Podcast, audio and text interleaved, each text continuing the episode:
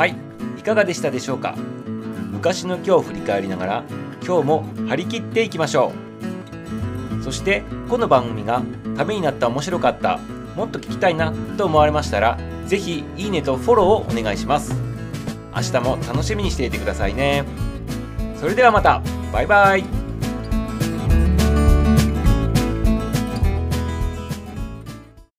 日は何の日？気になる日。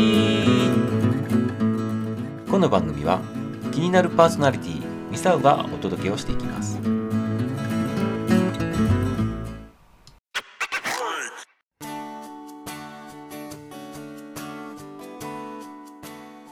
2021年5月17日昔の今日は何の日だったんでしょう？今日はオランダ人を長崎の出島に移住させた日です。1641年、三代将軍徳川家光の時代です。長崎の出島にオランダ人たちを移住させたということで、今まではポルトガル人がこの出島の方にいたんですけど、入れ替わりでね、オランダ人の方を移住させたということになっています。今日はこの出島に関するね、面白い話、歴史をね、振り返ってみて、なぜ出島が作られたのかとかね、そういったことにちょっと触れてみたいなというふうに思います。今日は長崎市公式観光サイト、アット長崎さんの方から記事の方を引用参照してお伝えしていきたいなというふうに思っています。これ皆さんね、あの学生時代の頃ね、社会の勉強の時にね、長崎に出島が作られて、そこにね、外国人の人たちが貿易するために、そこにね、住んでいたっていう話はね、聞いたことあると思うんですけど、この出島っていうのは、誰がね、どんな理由でね、どのように作られたのかっていうのをね、今日ね、ちょっと面白く見ていきたいなというふうに思っています。で、今、このホームページ上の画像の中に、この出島のね、昔のこの、なんていうの、画像っていうか写真みたいなやつがあるんですけど、もう本当に扇形しててね、綺麗な形でね、そこにね、村が形成されててね、大通りがあってみたいな形でね、綺麗にね、整備された、まあ一つの村と言っていいんだと思うんですけど、そういったね、地区がね、こう、建てられてって、そこに住んでいってみんな貿易してたっていうことになるわけですね。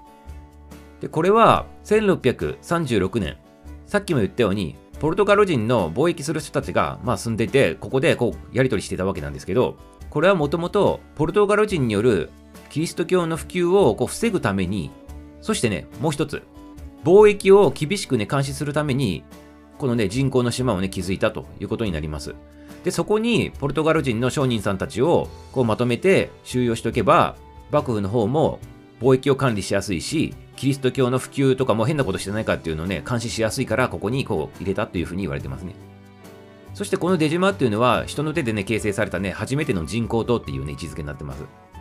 で、最初は出島っていう名前ではなく、海を埋め立てて築いた島ということで、月島って呼ばれてたりね。またね、この形状が扇形をしているっていうことから、扇島っていうふうにも呼ばれていたそうです。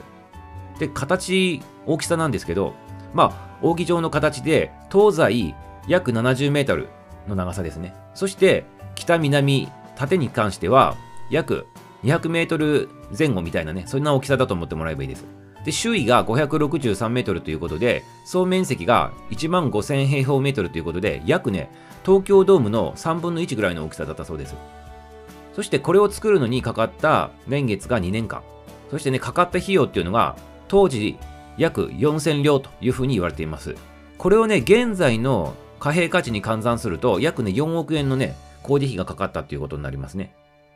そして、このお金はどこから捻出されたのかって言ったら、25人のこの長崎のね、町人さんのところからね、出資されたと言われています。出島町人と呼ばれたね、あの、その彼らたちは、長崎を代表するね、豪商で、鎖国体制が強化される中ね、ポルトガルとの貿易をね、有効にね、利用してね、自分たちも利益上げようということで出資したっていうのが25人いたっていうことになりますね。そしてここでね、疑問なんですけど、なんでわざわざね、扇形にしないといけなかったのかっていうね、その形ですね。ここの形に決まったのは、諸説としてね、3つ挙げられるわけです。まず1つ目、その当時の徳川将軍の家光さんが、長崎にあの今度作るね、島の形はどうしましょうかって言われた時に、自分が持っていたこの扇子、扇を出してね、これを見本にしなさいって言ったところから、そういった形になったっていうのがまず諸説1ですね。そして2つ目、地形とか施設説っていうのがあります。これはね、もともとそこの河口の方に運ばれてきた土砂が堆積してね、古城の砂スがね、形成されて、そこにね、土台にした埋め立てたからっていうことで、土台がもうそういうような形になってたから、それを利用したっていう説が2つ目です。そして3つ目、波よけ説っていうのがありますね。あの、扇形なので、外側がカーブになってますよね。ということで、海の外側にそのカーブを背中合わせにすることによって、波のね、影響を少なくしてね、あのこの波の影響をこう分散させるっていうね、効果があるので、扇形にしたんじゃないかっていう説もあります。そしてなんと、このわざわざね、作った出島ですけど、わずか3年でね、最初無人島になってるわけですね。で、なんで無人島になったのかって言ったら、もともとこの出島っていうのは、ポルトガル人が日本にキリスト教を普及させないために監視するために作られたっていうね、あのさっきも言いましたけど、まさにそれに関わることなんです。この完成した翌年に、島原の乱って聞いたことないですかね、皆さん。天草四郎の島原の乱ですね。あれでキリシタン農民による一揆が起こったおかげで、この幕府とね、ポルトガルとの関係がすごく悪化したそうですね。ということで、幕府は、その、あなたたちがやるとね、またね、こういうあの一揆が起きて、キリスト教を普及させたらたまらんということで出て行ってくださいよっていう風になって3年後にこの出島からポルトガル人をもうこう出してしまったということで空になったっていうことで無人島になったっていうことになるわけですね。これと入れ替えでオランダの商人さんたちをこう入れ替えてこの出島に迎えたっていうのが昔の今日なわけです。そしてこのオランダ人さんたちが入ってきてから約その後218年間が日本でね唯一ヨーロッパにね開かれた、ね、この窓口としてね出島を通じた貿易が行われたということになります。まあ、あの、社会で皆さん、あの、習ってたと思うんだけど、鎖国をしてたと。江戸時代はずっと鎖国だったっていうふうにね、あの、習ったと思うんですけど、実はね、まあ、鎖国は鎖国なんですけど、全くね、ヨーロッパとね、あの、日本がね、貿易をやってなかったっていうことではなく、このね、出島を通じて、きちっとね、このね、外国のね、文化とか、あの、品物とかを輸入したり、日本のものもこう、輸出したりしてたわけですね。そして出島ではね、どんな貿易をやってたのかっていうことなんですけど、簡単に言うとね、オランダからはね、織物とか砂糖とかを輸入してたそうです。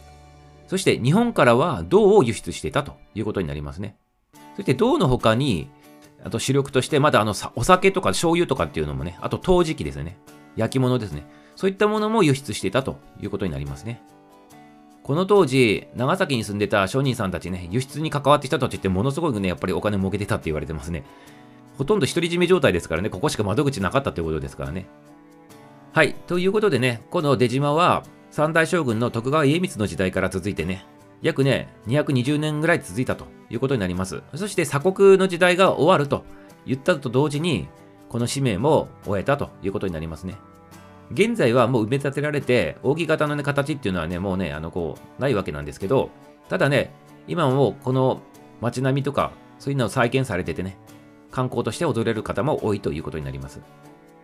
ということでね、この、今ね、コロナの状況の中でね、なかなか旅行の方は難しいかもしれないですけどね、興味ある方はね、ぜひぜひね、長崎にね、足を運んでもらってね、この出島のね、その昔をね、感じてもらいたいなというふうに思ってます。ということで今日は、江戸幕府がオランダ人たちを長崎の出島に移住させた日になっています。